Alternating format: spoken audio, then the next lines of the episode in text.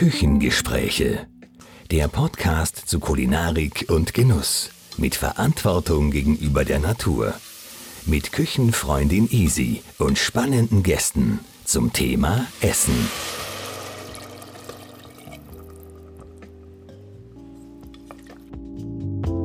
Heute bin ich bei Myko Hunter 365. Unter diesem Namen betreibt Stefan Marxer seinen erfolgreichen YouTube-Channel. Mittlerweile folgen dem Agrarwissenschaftler bereits mehr als 20.000 Interessierte. In seinen Videos ist er nicht auf der Jagd nach Wildtieren, sondern nach Wildpilzen. Es ist mir ganz eine besonders große Freude, Stefan, klar, dass ich heute bei dir sein kann. Wir sind ja faktisch schon im Wienerwald. Genau. Ja. Und äh, ja, man sieht schon den Wald, wenn man im Fenster rausschaut. Und ich bin ja auch leider nicht so eine äh, breit gefächerte, aber doch eine sehr interessierte Schwammerlsucherin und bin ja auch nicht ganz aus Eigennutz sehr interessiert, was wir zwei heute reden. Ja, freut mich, dass du gekommen bist und ich bin mir sicher, wir werden noch ein paar Pilze heute dazu bekommen. Schön, das klingt schon einmal sehr gut. Ähm, starten wir gleich so. Man, es gibt so viele Schwammerl. Was ist denn dein Favorit, dein absoluter? Die Frage bekomme ich oft und die, Frage, die Antwort ist immer dieselbe, das ist die krause Glucke die krause Glucke ist ja ein Pilz, wenn ich es richtig in Erinnerung habe, dieses, der wächst ja sehr, ja fast wie so, wie so eine Blume, ja, so eine, oder eine Koralle, ja, ja, so in die Richtung. Ja, ja Koralle trifft sehr gut. Auch, auch der Vergleich zu einem menschlichen Gehirn ist, ist naheliegend, wenn man sie mal sieht, auch von der Größe. Das ist durchaus ein, ein stattlicher Pilz und geschmacklich, ja, für mich das Beste, was man finden kann. Wie ist der Geschmack? Wie darf ich mir das vorstellen? Wenn man Morchen kennt, die ja. sind ja auch haben jetzt Saison und sind ja auch einer der besten Speisepilze, sind den Morcheln relativ ähnlich. Sie sind aber noch ein bisschen intensiver. Okay. Und von der Zubereitung auch wie am Morchel? Ja, also Schwammerlsoße ist da der klassische Favorit. Trocknen auch unbedingt, einfach mhm. um das Aroma noch zu intensivieren und um zu konservieren. Paniert wird bei mir gar nichts. Ah, sehr gut. Na gut, aber zum Kulinarischen kommen wir später. Jetzt wenden wir uns zuerst einmal der Vielfalt zu, weil es gibt ja äh, durchaus, ich habe das nachgelesen, 2000, äh, 4500 Großpilzarten und 200 davon sind essbar, aber wirklich spannend sind ja viel weniger, oder? Ja, also essbar ist durchaus manchmal weit hergeholt, aber die wirklich guten sind deutlich weniger. Also das sind so 50, 60, 70 Arten, wenn man es wirklich großzügig auslegt. Und wie viele davon isst du? Ja, weniger als ich finde. Also ich muss sagen, ich habe noch nicht alles probiert, was ich so gefunden habe über die letzten Jahre. Ich habe so meine Klassiker und ich lasse auch gerne was in dem Wald, was man essen könnte. Ich bin wirklich in erster Linie daran interessiert, sie zu finden, sie zu zeigen und kennenzulernen. Für mich ist die Kulinarik gar nicht das Hauptmotiv okay. so. Also das zuerst einmal diese Vielfalt auch einfach und, und die Jagd danach, ja. Ja, es ist wirklich von Kindheit auf, das haben mir meine Eltern schon so mitgegeben, diese Freude, wenn man einen Pilz findet, die ist einfach ein so schönes Gefühl und umso mehr Arten man kennt, umso öfter hat man diese Freude dann natürlich auch. Ja, das stimmt. Vor allem das, das Thema ist, es gibt ja den schönen Begriff des Flows und ich finde, den Flow hat man nirgends so stark, wie wenn man im Wald unterwegs ist und dann echt alles vergisst und man ja. merkt es dann oft, finde ich auch, wenn man mit anderen unterwegs ist, dass man eigentlich relative Distanzen äh, zurücklegt, was einem aber gar nicht so bewusst ist, dass man dann auf einmal schon irgendwie einen Kilometer weiter weg ist, ohne dass man es eigentlich so wahrnimmt. Ja. Ja, das ist wirklich ein sehr guter Punkt. Das, das Schwammen ist ein wunderbar meditatives und entspannendes Hobby, muss man wirklich sagen. Und du hast das angesprochen, man geht dann und taucht ein und kommt dann nach drei, vier Stunden und wundert sich, wo die Zeit ist. Stimmt. Aber wenn man dann noch was findet, ist überhaupt super. Aber wir ja, kommen ja ein bisschen zur Kulinarik zurück, was mich schon äh, in, in Vorbereitung auf dieses Gespräch, ich meine, der Steinpilz ist so ein bisschen der König, der Schwammelsucher und du hast es ähm, einmal sehr gut äh, auch in einem Video gezeigt. Es gibt ja mehr als nur einen Steinpilz. Und ich würde gern so gern einmal mit dir durch so ein Steinpilz-Schwammerl ja jetzt äh, marschieren. Gedanklich. Gedanklich, ja. genau. Wir, wir können jetzt nicht herzeigen. ja, ich kann maximal da noch ein paar Fotos online stellen, aber wir machen das jetzt gedanklich, dass, dass man einfach auch diese Vielfalt allein dieser der verschiedenen Steinpilze kennenlernt. Also der, der Fachbegriff für die Steinpilzverwandtschaft sind Röhrlinge. Da haben wir, naja, doch fast an die 100 Arten. Das ist für mich immer so die Empfehlung an alle Anfänger und Anfängerinnen, die sich da mal ein bisschen vertiefen wollen, sich mit dieser Verwandtschaft näher zu beschäftigen, weil es da wirklich viele großartige Speisepilze gibt und keinen tödlich giftigen Pilz. Also man kennt den Satanspilz, aber der ist verhältnismäßig unter Anführungsstrichen jetzt harmlos. Natürlich auch ein giftiger Pilz, aber eben kein tödlich giftiger okay, Das heißt, ich bin in einer Art und kann eigentlich jetzt, äh, es kann nichts passieren, weil der Knollenblätterpilz, über den können wir später noch reden, mhm. schaut ja schon deutlich anders aus also als ein ja. Steinpilz.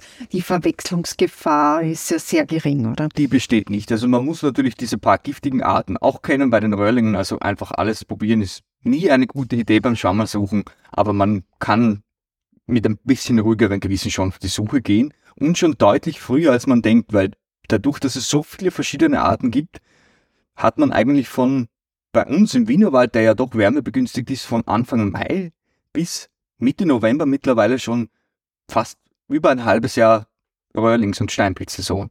Also es geht bei uns wirklich schon Anfang Mai mit dem flockenstieligen Hexenröhrling los. Der eröffnet so die Saison und ist auch für mich einer der besten überhaupt, obwohl er fast nicht gesammelt wird, weil er außen durch seine rot-gelbe Färbung schon mal gefährlich aussieht und wenn man ihn dann durchschneidet, stark blau wird. Und es ist noch sehr weit verbreitet, dass alle blauenden Röhrlinge giftig sind.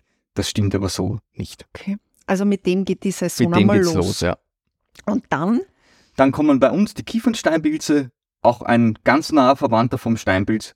Ähm, es gibt vier echte Steinpilze, das ist der Kiefernsteinpilz, der Schwarzkappensteinpilz, der Fichten- und der Eichensteinpilz. Das sind die vier Arten, die man wirklich als Steinpilze bezeichnet. Dann gibt es noch andere Gattungen, die aber vom von der und Erscheinung der Baum, der dranhängt, sagt natürlich sehr viel über genau. den Standort. Äh, der verrät schon, wo man genauer schauen soll. Ja.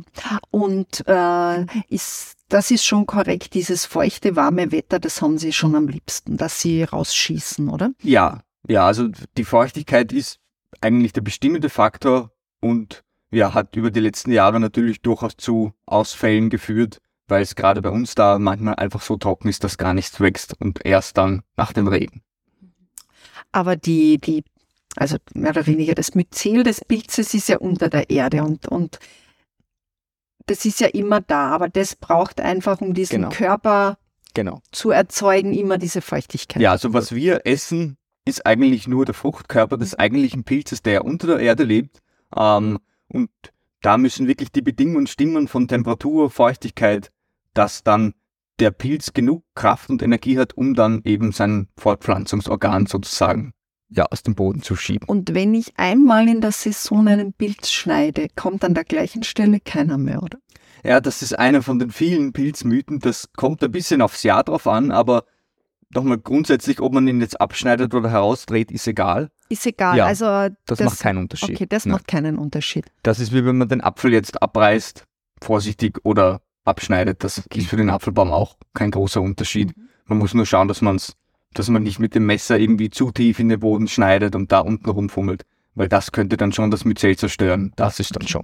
Weil man einfach das Myzel, im Normal, wenn man normal abschneidet, überhaupt das nicht erwischt man gar nicht. eigentlich. Nein, und wenn man rausdreht, vorsichtig, passiert da mhm. nichts. Okay, also das Gut, das ist ja schon einmal gut ja, zu wissen, weil das da, heißt, da diskutiert immer. ja, da weil da sich. auch viele irgendwie dann sagen, dass da nichts mehr wächst. Aber Nein, also der Pilzkörper unterirdisch ist ja, wie gesagt, das ganze Jahr da. Und wenn da die Bedingungen stimmen, kann da durchaus mehrmals im Jahr was hervorkommen. Okay, auch an der, an der Stelle, ja, okay. Und äh, noch einmal zurückzukommen auf das, auf das ähm, Pilzjahr, wenn ich jetzt in anderen Regionen in, in Österreich bin. Wir haben kurz im Vorgespräch geredet über Kärnten, was, wo je, wo mittlerweile wahrscheinlich schon alle wissen, die diesen Podcast hören, dass ich aus Kärnten bin. Aber dort ist es ja so, dass wir hauptsächlich so Ende Juli und dann geht's genau. aber wirklich bis in den Oktober rein äh, sammeln. Äh, Steinpilze sammeln können. Und der Begriff Steinpilz und Herrenpilz ist eigentlich synonym, oder? Genau. Ja, das, also, also, weil da wird auch gern unterschieden, aber das ist ja eigentlich das Gleiche. Es, die Unterscheidung ist der Wald oder also wo er wächst. Das ist eigentlich regionaler Sprachgebrauch. Das unterscheidet sich überall ein bisschen anders. Manche sehen unter dem Herrenpilz den Sommersteinpilz, der im Laubwald okay. wächst, und andere dann den Fichtensteinpilz. Das ist ein bisschen. Die haben einfach ein bisschen eine andere Färbung der Kappe, oder? Ja, minimal, ja. ja. Wenn ich äh, jetzt Steinpilze sammle, ja, konservierst du sie auch?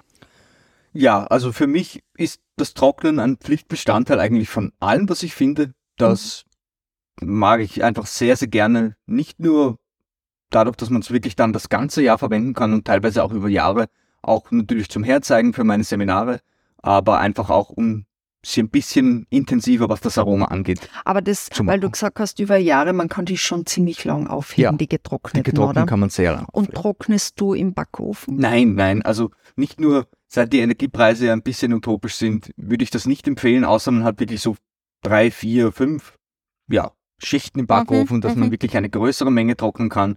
Ich habe aber und empfehle immer so einen kleinen Trockenschrank, die sind wirklich erschwinglich. Gut, okay, du hast natürlich Ja. ein Spezialequipment, ist Na, klar. das ist nichts Aber was für, was für Temperatur ist da ideal aus deiner Sicht? Na, zwischen so 45 und ja, knapp über 50 Grad.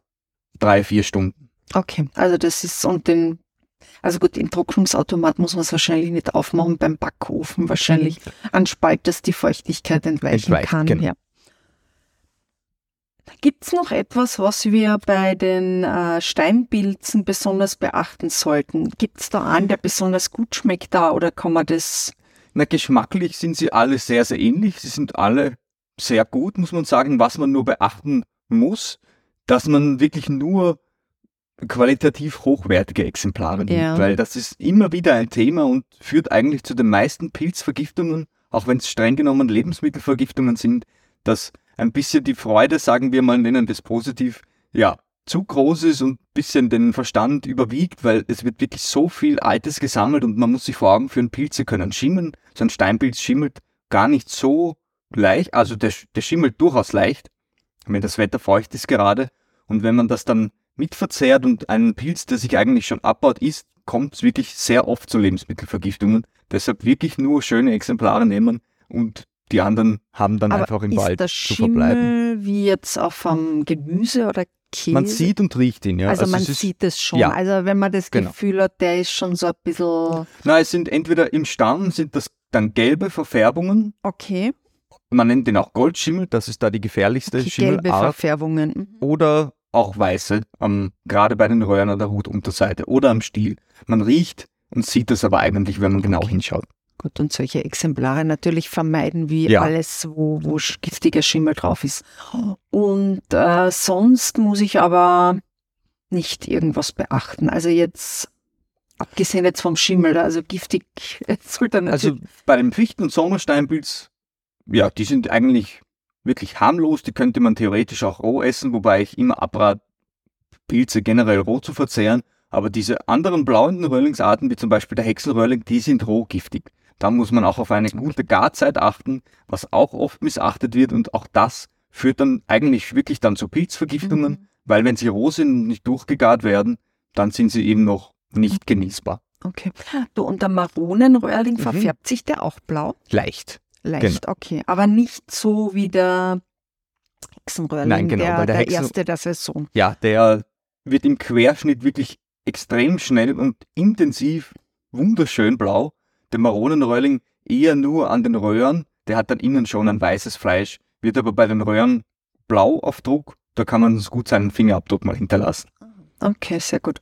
Ähm, also giftig ist in dieser Kategorie der, so, jetzt sagst du mal schnell Der noch, die- Satansröhrling ist giftig. der Satansröhrling, aber ansonsten die Röhrlinge hast du ja gesagt, gibt es eigentlich keinen giftigen, nur den Nein, Satans. nein, nein, es gibt keinen tödlich giftigen. also keinen tödlich keinen giftigen, tödlich aber es gibt Giftige schon Röhrlinge gibt es schon. im Sinn, und was passiert, wenn ich so einen esse? Das kommt auch einer Lebensmittelvergiftung nahe. Also da hat man doch wirklich starke Magen-Darm-Beschwerden. Magenkrämpfe, Übelkeit. Also auch da gibt es durchaus schwere Vergiftungen, aber Mhm. Nichts tödliches. Aber wie soll ich das jetzt sozusagen als Schwammerl Neuling anfangen oder nicht einmal als Neuling, weil das Standardprogramm ist ja Parasol, Steinpilz, Eierschwammerl, ja, das Aus. ist so das Standardprogramm. So, und jetzt sagt jemand, ich möchte aber eigentlich, es taugt mir so, es schmeckt mir so gut, ich sammle so gern, ich würde gern mehr sammeln, aber es will natürlich niemand irgendwie sich weder Lebensmittelvergiftung zuziehen, noch das äh, letzte Abendmahl mit Schwammerl essen, die man nicht kennt. Also wie würdest du sagen, was muss man tun? Also äh, deinen Kurs besuchen ist das eine. Nein, aber wie nähere ich mich dem Thema? Na, ja, ich würde das, oder so empfehle ich das immer, man sucht sich, man, man macht sich ein bisschen einen Überblick über die Pilzfamilie, die es gibt, weil man da schon ausschließen kann, wo es wirklich gefährliche Sachen gibt, wo man genauer hinschauen muss und fängt dann am besten mit der Verwandtschaft zum Beispiel von den Eierschwammeln an. Da gibt's nur essbare Arten und da gibt's auch noch ein paar mehr, nicht viele, das ist wirklich eine sehr überschaubare Pilzfamilie. Dann kann man sich bei den Röhrlingen, bei den Steinpilzen ein bisschen umschauen, bei den Täublingen, bei den Milchlingen. Und wenn man sich da mal ein, zwei Arten raussucht, es dauert natürlich ein bisschen, bis man sie findet, bis man ein Gespür dafür bekommt, dann wird das so Schritt für Schritt immer mehr und ja, immer schöner. Okay, also du würdest das vorsichtig angehen in den Arten, wo es einfach nicht die, Genau, also die- supergiftigen gibt. Wo gehö gehört denn der Knollenblätterpilz dazu? Zu den Wulstlingen. Das ist die Verwandtschaft vom Fliegenpilz, wahrscheinlich der Den bekannteste erkennt man relativ leicht, muss Ja. man sagen. Ja. Aber der, der Knollenblätterpilz, der hat ja Lamellen Genau. auf unterm. Also die Lamellenpilze sind jetzt keine Familie, das ist eigentlich nur ein Überbegriff, weil das einfach die häufigste Form ist, die Pilze angenommen haben. Sie verbreiten ja ihre Sporen, die dann auf den Lamellen sitzen und das ist evolutionär einfach die beste Strategie. Und bei Pilzen mit Lamellen, da gibt es ja sehr, sehr viele verschiedene Familien, da muss man schon mal grundsätzlich aufpassen, weil da gibt es die allermeisten tödlichen Giftpilze. Okay, aber das heißt, wenn ich mal die mit den Lamellen weglasse, bin ich schon einmal auf einer Da ist man ein am bisschen guten Weg. Also sicherer, ähm, aber es gibt auch sehr viele gute Lamellenpilze, die man relativ leicht erkennt, die gute Speisepilze sind. Zum Beispiel die Täublingsverwandtschaft, die ist mit einer der größten Pilzfamilien. Da gibt's gar nichts Gefährliches zum Beispiel. Also hochgefährlich. gut. Aber das sind dann schon die, die Profis. Wenn Die, Täu- naja, die Täublinge und also bei den, bei den Milchlingen, das sind Täublingsarten, die auf Berührung eine Milch abgeben. Die Mhm. tropfen dann wirklich. Die kann weiß sein, die kann gelb sein, die kann auch orange sein. Und zum Beispiel diese drei, vier orange milchenden Arten, die sind alle essbar und alle gute Speisepilze und die sind unverwechselbar. Und im Fichtenwald, im Laub, ah, im Nadelwald, ja, massenhaft. Der, der Fichtenreizger zum Beispiel, einer der häufigsten Pilze bei uns überhaupt und nicht zu verwechseln. Sehr gut. Wie ist es bei dir eigentlich gegangen? Ich meine, du bist ja noch relativ jung, ja. Und jetzt kann man nicht sagen, du hast jahrzehntelange äh, Erfahrung. Wobei, wenn du als Kind angefangen hast, schon, ja. Aber äh, wie hast du dich dem Ganzen genähert? Oder war das schon familiär so, dass du sehr viele Pilze schon kanntest? Nein, das, das muss man ganz klar verneinen. Also wie gesagt, die Leidenschaft und die Sucherfahrung, die ist wirklich mir in die Kinderwiege gelegt worden. Ich suche wirklich, seit ich denken kann. Allerdings habe ich den überwiegenden Großteil davon nur die Klassiker gesucht, weil meine Eltern einfach auch Angst hatten, vor allem was Mhm. falsch war, was giftig vermeintlich war. Das ist meistens ja einfach die Angst vor dem Unbekannten, weil man einfach nicht genau weiß, was das jetzt ist. Und dadurch, dass es bei uns dann immer wärmer und immer trockener und immer pilzärmer geworden ist mit den drei Klassikern, wollte ich einfach wissen, irgendwann, was diese anderen Arten, die ja durchaus häufig da gewachsen sind, was das genau ist, was, was davon jetzt eigentlich wirklich so giftig ist, wie mir, meine Eltern Mhm. immer gesagt haben. Und ja, die Erkenntnisweise ist viel weniger giftig, als man denkt und viel mehr essbar. Ja, Aber wie hast du dich dem genährt? Also, Ja, weil das erste Mal ein dann. im Selbst, aber du warst dann schon so mutig, dass du gesagt hast, das probiere ich jetzt. Ja, und ich, ich kenne dieses Gefühl wirklich sehr gut und ich verstehe auch jeden, der da skeptisch dem gegenüber ist. Das erste Mal ist immer ein bisschen eine Überwindung, aber man muss sich da einfach viele verschiedene Quellen zuführen und dann kann man den Pilz auch mit einem guten Gewissen ja, konsumieren. Und sowieso der Tipp, wenn man das erste Mal was probiert, immer wenig. Auch, man braucht auch nicht gleich einen ganzen Korb von irgendwas sammeln, was man noch nie gegessen hat. Nehmt euch mal ein paar Exemplare, probiert's die und dann wisst ihr, ob die euch schmecken und ob ihr sie vertragt. Ja. Du, und anhand eines Buches, du hast ja selber ein Buch geschrieben, Pilzvergnügt, wie sehr, also Buch ist das eine, App ist das andere, Mhm. wie sehr kann ich dem vertrauen? Weil ich habe immer das Gefühl, wenn ich mir sowas anschaue, also auch bei den Apps, ja, man, Mhm. da gibt's ja mittlerweile alles Mögliche von Erkennungssoftware und das ist dann manchmal, wo du dir denkst, das kann aber gar nicht stimmen jetzt, ja. Nein, also da stimme ich dir völlig recht. Es ist auch ein einzelnes Buch ganz selten ausreichend, um, um wirklich ein sicheres Gefühl zu haben. Da muss man ehrlich sein, Pilze haben einfach so viele verschiedene Merkmale, dass ein einzelnes Bild oft nicht reicht, um die wirklich abzubilden. Sicher, Bücher sind dann, ja, sehr hilfreich natürlich, können auch den Anstoß geben, sich selbst näher damit zu beschäftigen. Ähm, also durchaus wirklich hilfreich, auch so ein Nachschlagewerk, aber ja, man braucht doch mehrere Quellen, vielleicht Videos, einfach bisschen ausführlichere Literatur. Das Internet gibt ja doch viel her, aber von diesen Pilz-Apps ist wirklich dringend zu raten. die haben letztes Jahr zu sehr vielen Vergiftungen Tatsächlich, beigetragen. oder? Ja, die sind nicht annähernd so ausgereift wie die Pflanzenbestimmungs-Apps. Wie gesagt, so ein Pilz ist sehr schwer zu fotografieren auf einem Foto und ungeübt sowieso. Und auch diese Apps sind da auf keinem guten Entwicklungsstand, die allermeisten, die, die gar nichts kosten, sowieso nicht. Und auch die anderen sind da wirklich mit Vorsicht zu genießen. Man sollte da sein Leben wirklich nicht einer App anvertrauen. Davon ist wirklich stark abzuraten. Okay, gut zu wissen. Du machst auch immer wieder Seminare in der City Farm, oder? Genau. Und äh, man, ich nehme an, das gibt es auch in, in anderen Bundesländern. Es gibt ja schon den ein oder anderen Pilzexperten. Ja. Oder bei den Marktämtern kann man, glaube ich, Genau. auch testen. Also wenn ich verstehe es ja, wenn man sagt, puh, so mutig bin ich jetzt nicht, dass ich es einfach dorthin bringe. Nein, es gibt viele Pilze, die sollte man auf jeden Fall mal wirklich von einem Fachmann bestimmen Mhm. lassen. Es gibt da österreichweit verschiedene Anlaufstellen.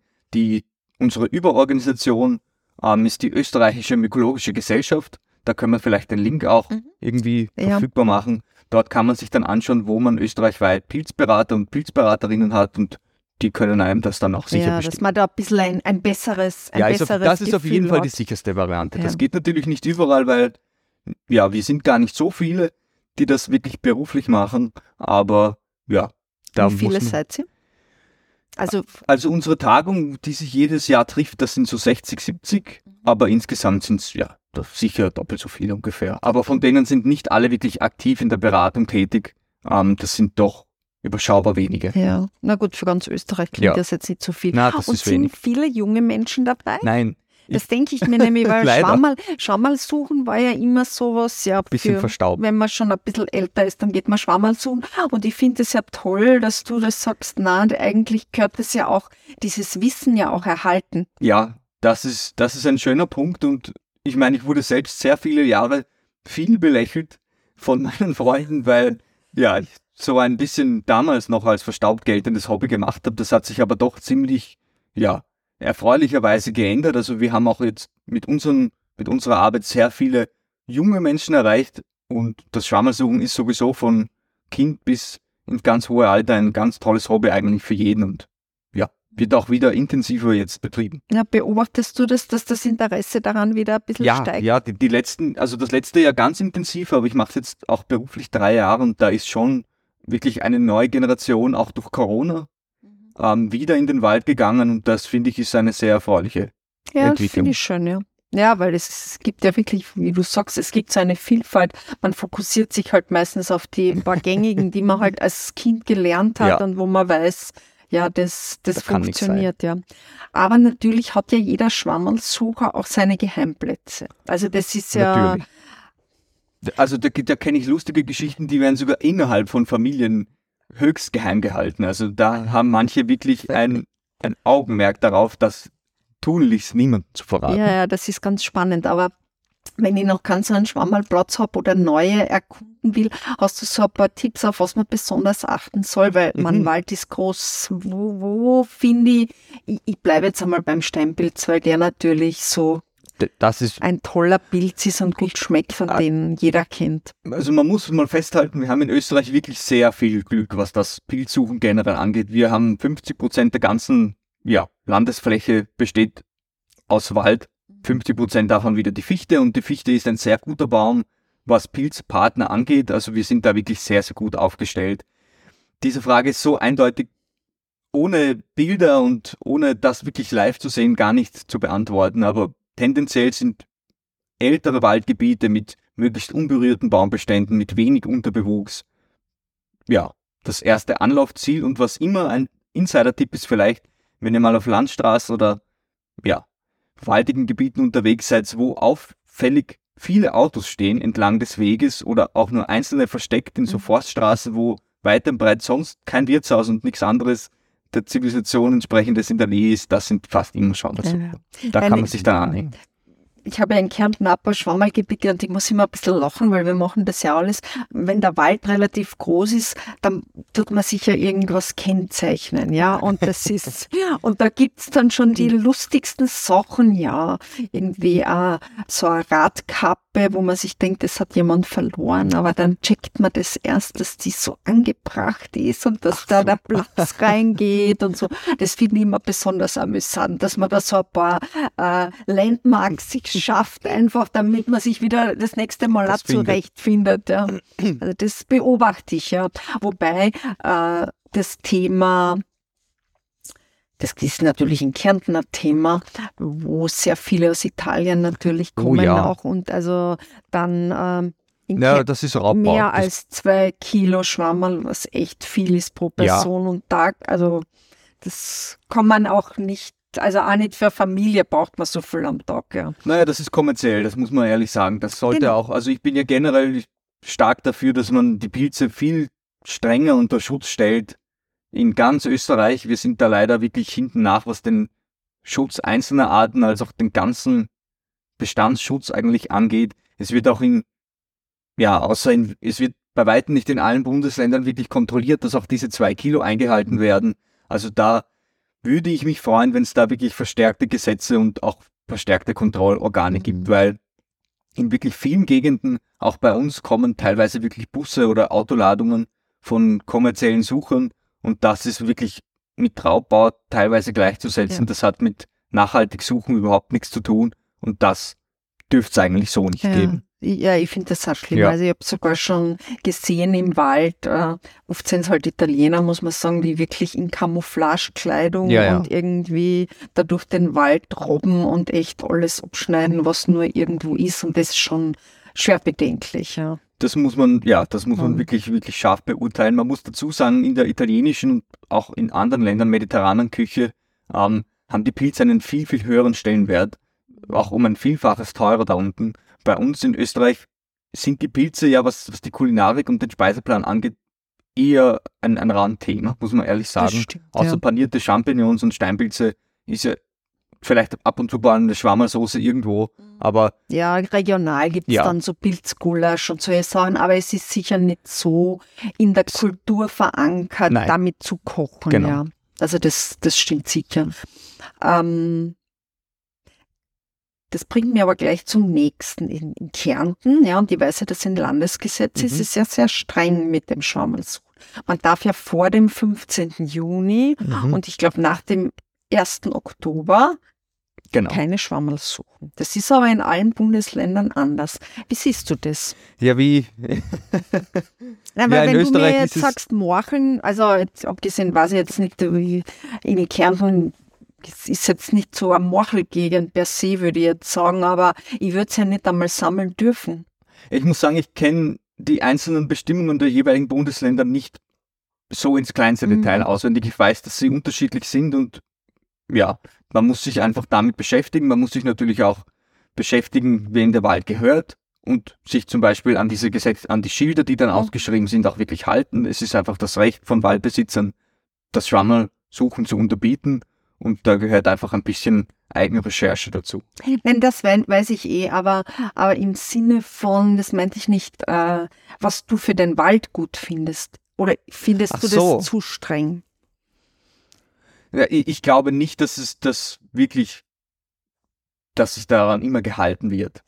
Das auch nicht, nein, aber ist es notwendig? Also, weil ich weiß, es ist ja gerade bei den Steinpilzen so, dass ja erst im Oktober dann auch oft viel kommt, aber kommt, du dürftest ja. eigentlich das nicht mehr sammeln, aber so bleibt es ja dann im Wald zurück. Okay, vielleicht fressen es ein paar Viecher, aber ist es für die, also beim Wild gibt es ja schon Zeit, aber Bringt Beim, das eigentlich überhaupt was? Nein, das ist nur. Ja, ja, das, also ob das jetzt wirklich dem Wald was bringt, weiß ich nicht. Ich denke nur, das ist eher eine, eine Vorsichtsmaßnahme, weil dort einfach Kärnten ist ja das berühmte das so Schwammermecker. Genau. Dass nicht alles dass es so nicht zu ausartet und vielleicht ein bisschen den Sammerdruck einschränkt. Also schaden wird das sicher nicht. Ja.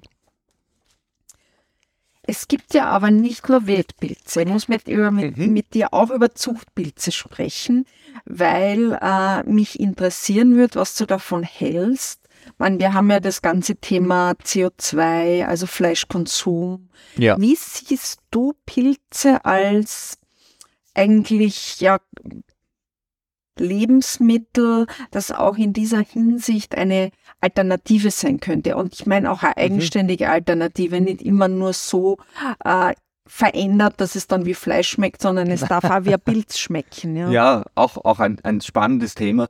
Ähm, ja, auch da sind wir eigentlich europaweit noch sehr weit hinten nach, was, was die Pilzzucht angeht, auch als Wirtschaftszweig, auch als kulinarische Möglichkeit. Da ist bei uns noch extrem viel Aufholbedarf. Wenn man da jetzt nach Asien schaut, fast egal in welches Land, da ist die Pilzzucht ein wirklich milliardenschweres Unternehmen und ja, für viele Millionen Menschen auch ein Arbeitsplatz.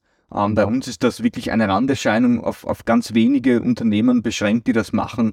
Ähm, wenn man jetzt den ganzen ähm, Stoffkreislauf irgendwie der Menschheit betrachtet, haben die Pilze natürlich überhaupt ein wahnsinnig großes Potenzial, da Stoffkreisläufe zu schließen. Das ist ja auch ihre Aufgabe im Wald. Man kann sehr viele Abfallprodukte aus verschiedensten Industrien verwenden, um darauf Pilze zu züchten und so wirklich hochwertige Lebensmittel herzustellen. Also da wird und muss sich in Zukunft, was Recycling angeht, sicher einiges ändern und da werden die Pilze eine große Rolle einfach spielen. Du, das Züchten der Wildpilze Mhm. ist ja bis dato nicht wirklich gelungen. Gell? Mit, mit also einer Ausnahme von Trüffeln. Ausnahme? Ja. Trüffeln Echt? kann man Geht züchten. schon? Ja, ja, das, das geht schon, glaube ich, einige Jahre. Man kann das auch bei uns schon sogar beimpfte Bäume kaufen. Ähm, das haben, glaube ich, ein Deutscher und ein Franzose wirklich mal hinbekommen. Es geht ja darum, dass man das Myzel, den eigentlichen Pilz, in eine Symbiose bringt mit einem Baumpartner. Das passiert ja auch in der Natur Ja. bei, bei den Mykorrhiza-Pilzen, das ist eigentlich ja auch zahlenmäßig die größte Gruppe, ähm, aber man kann diese Symbiose, die in der Natur von selbst stattfindet, nicht künstlich herstellen. Bei Steinpilzen, bei Eierschwammern, bei Täubingen. Das geht einfach nicht. Das wird schon weltweit lange versucht, aber diese Pilze sind einfach so heikel und wehren sich gegen jeden Versuch von uns. Das ist aber schon spannend, Ja. irgendwie, dass man das nicht schafft. Eines der letzten, oder wahrscheinlich Ja. eines von vielen, aber ein auf jeden Fall großes Rätsel noch der Forschung, dass das ja noch nicht funktioniert. Ja. Gut, aber es gibt ja genug Zuchtpilze, wo man sehr viel Lebensmittel, Nahrung innerhalb kürzester Zeit hochwertige, weil es Mhm. ist ja sehr eiweißhaltig und gesund eigentlich gewinnen könnte. Ja, Ja. muss man so sagen, ja. Und das wird sicher auch verstärkt über die nächsten Jahre und Jahrzehnte bei uns sich auch, glaube ich, einen Platz verschaffen. Weil du das Stichwort Trüffel gesagt Mhm. hast. Wie ist denn das mit Trüffel? Also jetzt nicht gezüchteten, sondern echten Wilden in Österreich. Gibt's überall. Ähm, Gerade natürlich bei uns, glaube ich, im Osten und in sonst auch anderen, Steiermark auch, glaube ich, in den wirklich wärmebegünstigten Eichenwäldern, da gibt's bei uns auch überall Trüffel. Aber Eiche ist die Voraussetzung für Trüffel, oder? ist einer der beliebtesten Baumpartner von den Trüffeln, Okay. ja. Esskastanien glaube ich auch. Ähm, aber sie sind qualitativ, so sagt man, aus dem mediterranen Raum einfach hochwertiger besser, und intensiver, ja. Ja, ja, weil von der österreichischen Trüffel hört man nicht wahnsinnig Hört man nicht viel. Nein, ich überlege, ob ich mir mal so einen Trüffelhund zulege, einfach nur, weil ich Hunde mag und das dann sicher auch eine lustige Sache wäre. Aber Das- du hast selber noch nie eine gefunden, Nein. oder? Okay. Nein. Also man muss da schon speziell, einfach weil sie ja unter der Erde sind, Genau, das, äh, ausgerüstet und ähm, in Begleitung. Das ist dann auch wieder eine Wissenschaft. Also die sind ja dann auch standardtreu und wenn man mal einen Platz hat, kann man da immer wieder suchen, aber der Boden bleibt, das ist natürlich auch eine heikle Sache. Trüffel werden dann in riesigen Mengen, teilweise in Rumänien und Bulgarien ausgegraben, dort wirklich ganze Waldstriche zerstört, damit wir dann irgendwie da feine Trüffel haben.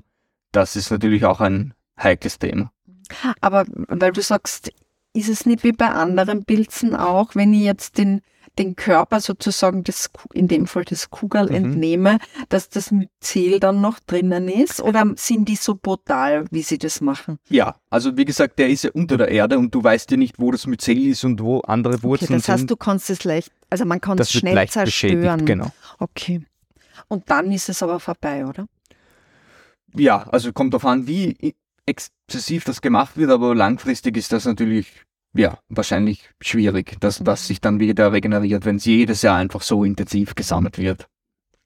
Überhaupt das Sammeln in, also man sieht ja, wenn man bei unserem Markt ist, Osteuropa ist ja überhaupt sehr, also sehr schwammerreich, oder? Ja, Also, die, die haben noch wesentlich intaktere Gebiete als wir. Man muss natürlich dazu sagen, Österreich hat 80 Prozent des gesamten Waldbestandes in Privatbesitz und der wird natürlich auch intensiv bewirtschaftet, muss man dazu sagen. Und bei uns sind die Pilze insoweit unter Schutz gestellt, dass man Steinpilze und Eierschwammer kommerziell nur in Ausnahmefällen wirklich sammeln darf. Also das meiste, was wir auf Märkten und vor allem bei den Handelsketten bekommen, das darf bei uns gar nicht gesammelt werden und ist aus Osteuropa. Und ist das, die Schadstoffe sind ja oft ein Problem bei Pilzen. Muss ich da auf irgendwas achten, wenn ich dann am Markt zuschlage aus deiner Sicht?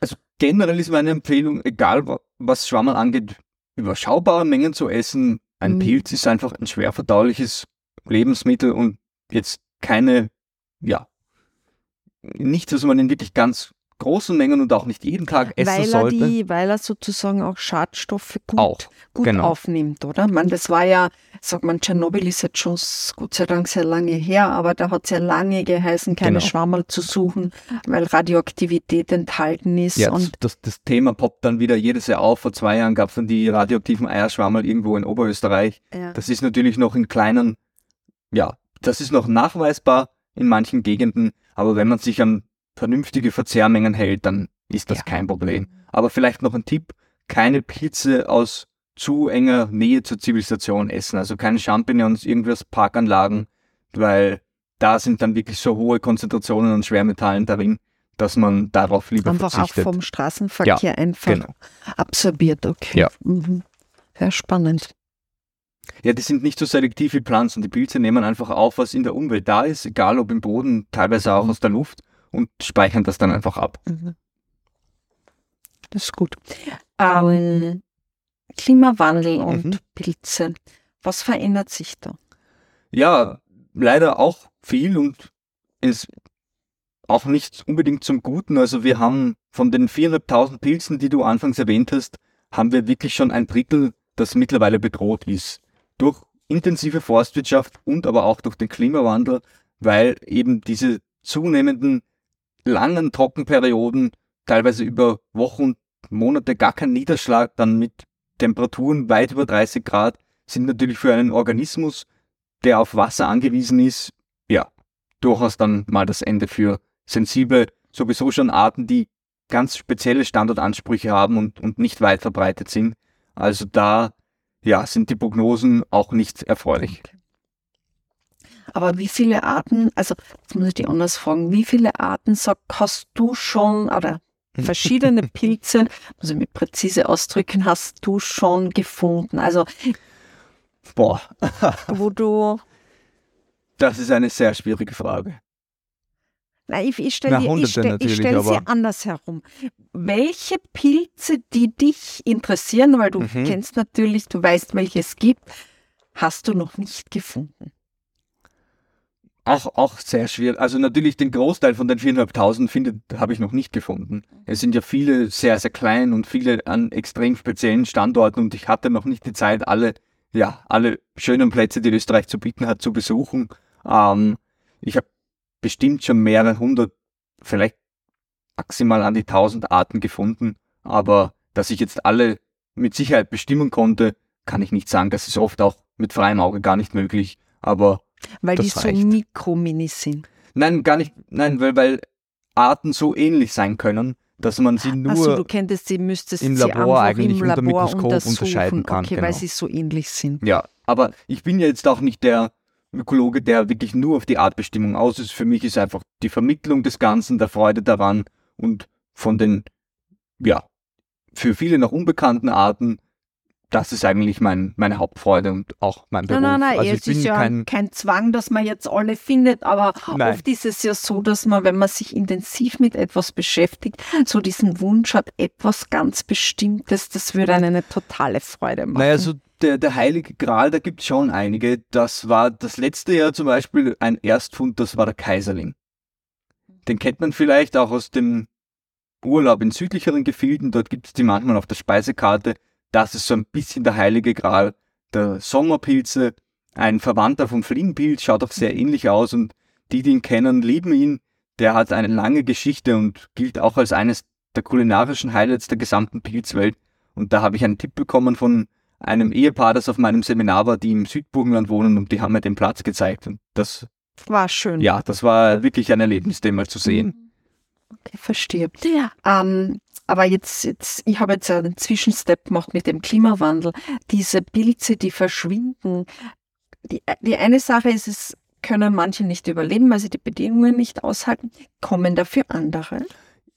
Ja, generell findet ein bisschen ein Arten, eine Artenverschiebung von Süden natürlich nach Norden statt, weil, weil es einfach nach oben hin auch immer wärmer wird. Ähm, die Saisonen verschieben sich auch. Also wir haben jetzt wirklich schon bis November bei uns die Möglichkeit, einiges zu finden und auch schon ziemlich früh, dadurch, dass die Frühjahre immer so warm sind. Ähm, was ein Thema ist, dass auch einige Schadpilze kommen. Also wir reden ja, es gibt natürlich auch dann die Kleinstpilze, das sind verschiedene Schimmen, die man dann aus der Landwirtschaft kennt, die dort ja für ja, Milliarden an Ausfälle suchen.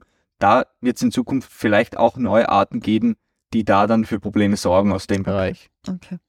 Aber jetzt, dass irgendwelche ganz besonderen Pilzarten jetzt bei uns einwandern, gibt es ja vereinzelte Beispiele dafür, wie diesen Oktopuspilz zum Beispiel, der ja wirklich sehr, sehr ja, ungewöhnlich aussieht. Der ist eingeschleppt worden in Europa, der hat, Hat sich der da Ähnlichkeit ausgebreitet. mit einem Oktopus, weil er so heißt? ja, ja, ja, der, der bildet dann, der wächst aus einem Ei und bildet dann so mehrere Arme aus, die, die rot sind und eine Flüssigkeit ausbilden, die stark nach Aas riecht. Oh, Damit das lockt er dann- ja nicht sehr ist kein verlockend für Speisepilz. die Menschen. Ja, es ist schön zum Anschauen, aber nichts zum nicht zum. Essen, okay. Gut, jetzt gehen wir aber wirklich zum Kulinarischen. Sehr gut. Also, Favoriten in der, in der Reihenfolge der Kulinarik. Hm.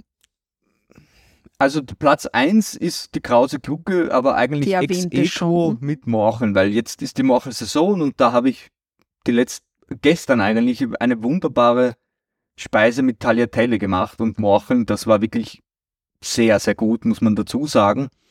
Dann die Trompetenpfifferlinge sind wahrscheinlich dann auf Platz 3. Mhm. Auch ein, ein Eierschwammerl, das bei Tannen gerne vorkommt, ein Eierschwammerl-Verwandter. Das hat so eine leichte Form wie, wie eine, ja, so eine Vasenform, oder? So ganz. Ich glaube, das, was du meinst, das sind die Totentrompeten, die schwarzen. Nein, ich habe schon die gelben Eh, okay. gemeint. Die Totentrompeten sind ja nicht, sind ja nicht gelb, oder? Es Nein, die sind schwarz, ja. die auch ein Eierschwammerverwandter. Ist auch ein ja. Eierschwammerlverwandter, okay. aber eher dann auch im Herbst im Buchenwald. Mhm. Aber die, die Trompetenpfifferlinge, genau, die haben so ein bisschen braunen Stiel, braune Kappe und sie sind innen hohl. Das ist auch Ah, ein, die ein, sind innen hohl. Okay. genau, das sind die Kraterwellen, die sind alle hohl innen. Und bei den Eierschwammerlartigen haben die bevorzugte Gebiete? Also ich weiß, dass sie im Fichtenwald wohnen, äh, wohnen, sage ich ja, äh, wachsen, aber wachsen, wo wachsen die sonst noch? Naja, Fichten oder Nadelwald ist ja bei uns eh schon, wie gesagt. Ja, das ist überwiegende einmal Großteil, der ja. überwiegende Großteil, ja. Aber, es gibt auch im Lauwald also Eierschwammerplätze. okay, aber, aber würden diese, wachsen, also das war diese die Frage. Trompetenpfifferlinge sind eigentlich bei uns sind am liebsten bei Tannen und auch bei Fichten. Es gibt ja die, die Morchel und es gibt die Lorchel. Ja. Mhm. Die Lorchel ist aber giftig. Genau, die, die Giftlorchel und die Riesenlorchel sind zwei, ja, bisschen ähnliche Arten der Morchel. Sie haben auch, ja, durchaus manchmal denselben Wuchsort, aber zum Glück nicht oft. Diese Lorcheln, das Interessante daran ist, die galten auch bei uns früher als essbar und Aha. sind immer noch ein Marktpilz in, ja, in skandinavischen oder in osteuropäischen Ländern, wo sie angeblich weniger giftig sind. Trotzdem haben diese Lorcheln einfach europaweit schon zu tödlichen Vergiftungsfällen geführt und sind ganz klar nicht mehr als Speisepilz zu betrachten. Okay, aber die, die haben sich sozusagen so verändert. Ne, nein, ich, Und wie, das ist gar nicht das so eindeutig ein, zu Ess- beschreiben. ein essbarer Pilz giftig wird? Also man muss sagen, diese Morchelverwandtschaft, ähm, wo auch die Lorcheln dazugehören, sind alle rohgiftig. Und teilweise hochgiftig. Okay. dass dieses Gift, das die Lorchel enthält, das heißt Gyrometrin und das kann sich auch beim Erhitzen nicht ganz abbauen. Und wenn es da größere Mengen mal verzehrt werden, kann es wirklich zu tödlichen Vergiftungen kommen.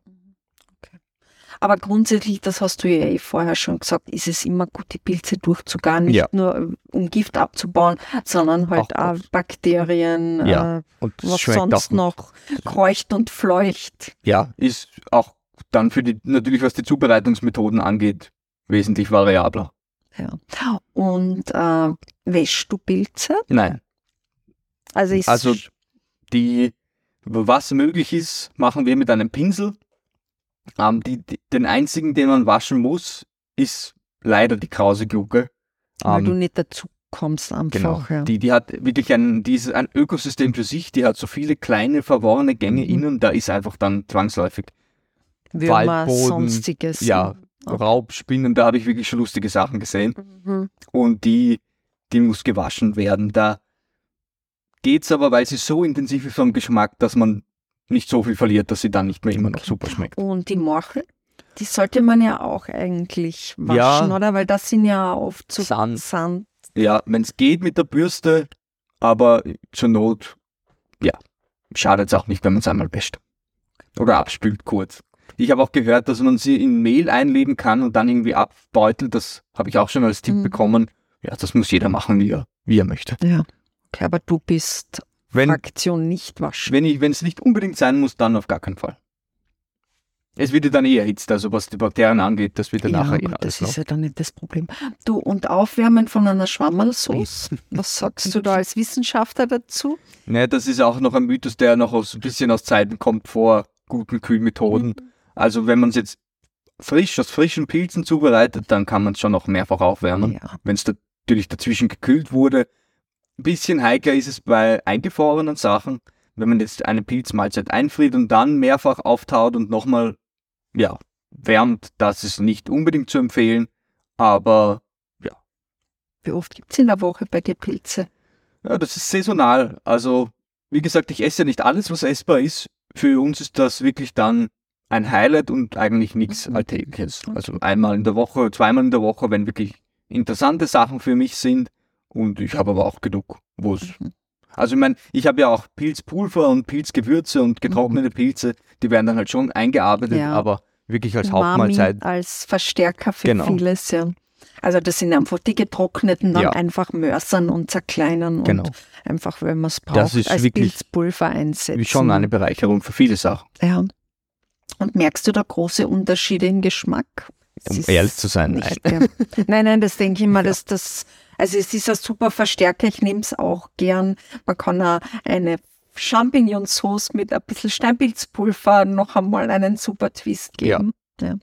Und weil du hast gesagt, nie, nicht panieren. Nie panieren, Ich Als nicht. Prin- ist, prinzipiell. Ja, das ist einfach, ich, ich habe als Kind, glaube ich, zu viel Paniertes bekommen.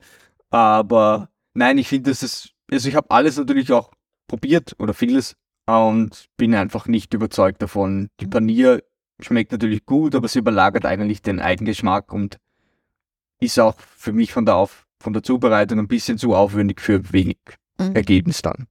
Und was sind deine Hauptzubereitungsarten? sehr viele verschiedene Suppen übers Ja. ganze Jahr, muss man sagen. Auch Ramen, ich bin da auch ein Fan der asiatischen Mhm. Küche. Sonst, ja, ähm, die klassische Schwa- Schwammersoße ist eigentlich mein Favorit. Wir machen auch Butter mit Pilz, also getrockneten Pilzen. Das ist ein absolutes Also Highlight. Kräuterbutter, nur genau. mit Pilzen. Mhm.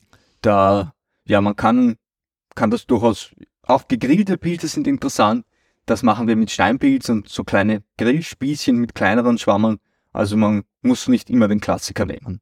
Auch, auch ein Tipp, wenn man mal probieren möchte, Pilze in Faschierten einzuarbeiten als Burger, ist auch wirklich ein echtes Aber die Highlight. frischen Pilze. ja, ja, nur. die ja, frischen. Ja. Also es würde mit getrockneten auch gehen, aber ja, ja, aber die frischen einfach Ja, klein geschnitten. genau. Ähm, okay, das klingt aber spannend. ja, Also das, da kriege ich Hunger, da müssen wir gleich in den Wald gehen. aber jetzt, die Saison, wir haben jetzt äh, Ende April, Morcheln hast du gesagt, Ja. gibt's jetzt? Und was, auf was äh, steht jetzt bei dir dann noch ins, wo, worauf ist dein Fokus gerichtet? Also die Morchelsaison ist meine Lieblingssaison, muss ich ehrlich sagen. Da ist bei mir beruflich auch noch nicht so viel los. Da gehe ich dann wirklich auch für mich mal allein in den Wald, was dann ja Ende des Jahres nicht mehr der Fall ist. Mit den Wanderungen und Vorträgen und Seminaren und Videos, die wir machen. Da ist wenig Zeit für entspannte Waldgänge. Für mich geht's dann weiter, wie gesagt, mit den Hexenröhrlingen. Dann kommen dann die Schwefelporlinge. Dann, ja, geht die Vielfalt, wenn es jetzt dann an die 20 Grad geht, geht dann schön langsam los. Und dann im Sommer, wie viel Vielfalt findet sich dann in deinem Korb? Da ist sehr bunt. Sehr bunt, ja. ja. Also, nein, aber wirklich so, also Hauptsaison mehr oder weniger, hast du schon, weiß ich nicht, 30 verschiedene Sorten? Ja, problemlos. Problemlos, ja. Also, im, also bei uns da in Wien ist im September, Oktober die Hauptsaison, dann in den bisschen höher gelegenen Gebieten ist es wahrscheinlich August, September. Da lege ich auch Wert darauf, von den einzelnen Arten nur sehr wenig zu nehmen. Möchte mhm. ich auch allen empfehlen. So ein bunter Pilzkorb ist auch geschmacklich dann wesentlich interessanter als jetzt einfach zwei Kilo mhm. Steinpilze. Das heißt, du kriegst dann in den Soßen oder in den Gerichten ja. so ein bisschen eine Varianz auch noch hinein, ja. Ja, schön. Allein das zahlt sich schon aus für diese bunte Schwammerlsoße, dass man sich ein bisschen, ein bisschen mehr traut. Naja, ich nehme das schon mit vom Gespräch, weil ich kann auch zu dieser, oh, ich weiß nicht, ob Ja, aber das, das ist ganz normal. Ich, ich habe das selbst erlebt und das ja. ist auch erst ein paar Jahre her. Es ist dann wirklich schön, wenn man sich ein bisschen Zeit nimmt. Man muss sich ja mit allen beschäftigen, das einem interessiert. Man isst ja auch keine Wildblumen und wenn es irgendwo giftige Tiere gibt, dann schaut man ja auch, dass man die zumindest ein bisschen kennt und vorsichtig Klar. ist. Und bei den Schwammerln gibt es eine so schöne Vielfalt noch an Speisepilzen, die ganz wenig nur genutzt wird. Und wenn man sich, das ist vielleicht auch noch ein Tipp, man sollte sich vielleicht zuerst mit den wirklich tödlich giftigen Pilzen mhm. beschäftigen, weil das sind nicht so viele. Das sind nur 10 bis maximal 20, die wirklich lebensgefährlich mhm. sein können. Und wenn man die mal kennt, und die sind auch ganz gut zu erkennen, eigentlich fast alle, dann kann man schon mal sehr viel ausschließen. Ja, das ist ein, ein guter Hinweis, weil man Fliegenpilz kennt man, Knollenblätterpilz erkennt man auch relativ leicht. Dann äh, naja, die Lorchen kann man auch gut erkennen, wenn man sich da mal den Querschnitt anschaut. Dann gibt es noch so ein paar Lamellenpilze, die nicht unbedingt Verwechslungspartner mhm. haben, aber wenn man sich einmal das ansieht, dann ja. Also wir haben auch ein, ein Video dazu gemacht auf YouTube, da mhm. sind die einfach alle einmal porträtiert genau. und dann. Das ist auch eine gute, gute Möglichkeit, dann noch einmal ja. einen Blick drauf zu werfen, wenn man sich jetzt wirklich dann auf die Pilzjagd macht. Ihr habt ja da echt super, super Videos und man kann sich ja da schon, naja, das ist schon eine Hilfestellung. Ja. Weil das, was wir vorher geredet haben, die Apps und so, die, die Bilder und dann schaut es dann doch wieder ganz anders aus. Je ja, nachdem, du hast niemanden, der dir das in Relation setzt, weil genau. du hast dann das Bild und eine Art und das ist halt schon sehr wenig Information ja, und für eine bestimmte Perspektive und das schaut dann eigentlich ganz anders aus. Also von dem her, glaube ich, ist das schon. Ja, ein bisschen Zeit braucht man. Ja, Zeit muss man schon investieren. Man kann auch einmal dein Buch lesen, das heißt Pilz vergnügt. Ja. Und ich glaube, das ist auch schon ein ganz guter Einstieg und ja, YouTube-Videos und dann einfach einmal auf die, auf die Suche gehen und halt nicht irgendwie fünf Schwammerl abreißen, wenn man es nicht kennt, sondern nur eines. Und ich glaube, ein großer Vorteil ist es ja auch, da ja die meisten auf die Standardsorten reflektieren, mhm. es, hat man wahrscheinlich schneller einen Sammelerfolg. Ja, viel, viel schneller, weil ich kenne das auch noch aus vielen Jahren. Dann bin ich mit meinen Eltern durch den Wald gegangen und habe halt einen so einen alten Steinpilz gefunden, den sonst noch keiner gesehen hat.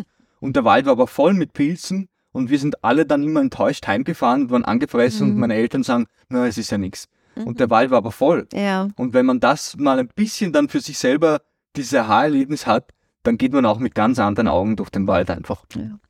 Ich glaube, das ist ein sehr schönes Schlusswort, Stefan. Herzlichen Dank für diesen Einblick in die, in die Pilzwelt. Äh, liebe Hörerinnen und Hörer, äh, vielleicht ist es ja was beim nächsten Schwammerlbesuch da mal ein bisschen, also mutiger, aber nicht zu mutig sein und sich da ein bisschen in die Materie einzutauchen. Ja, und äh, was den Podcast betrifft, würde ich mich freuen, äh, wenn du noch nicht Abonnent bist, dass du den Podcast abonnierst. Und ja, das war's dann für heute. Und dann kann ich nur sagen, viel Spaß im Wald. Danke, genau. Stefan. Und Danke auch. Bis zum nächsten Mal.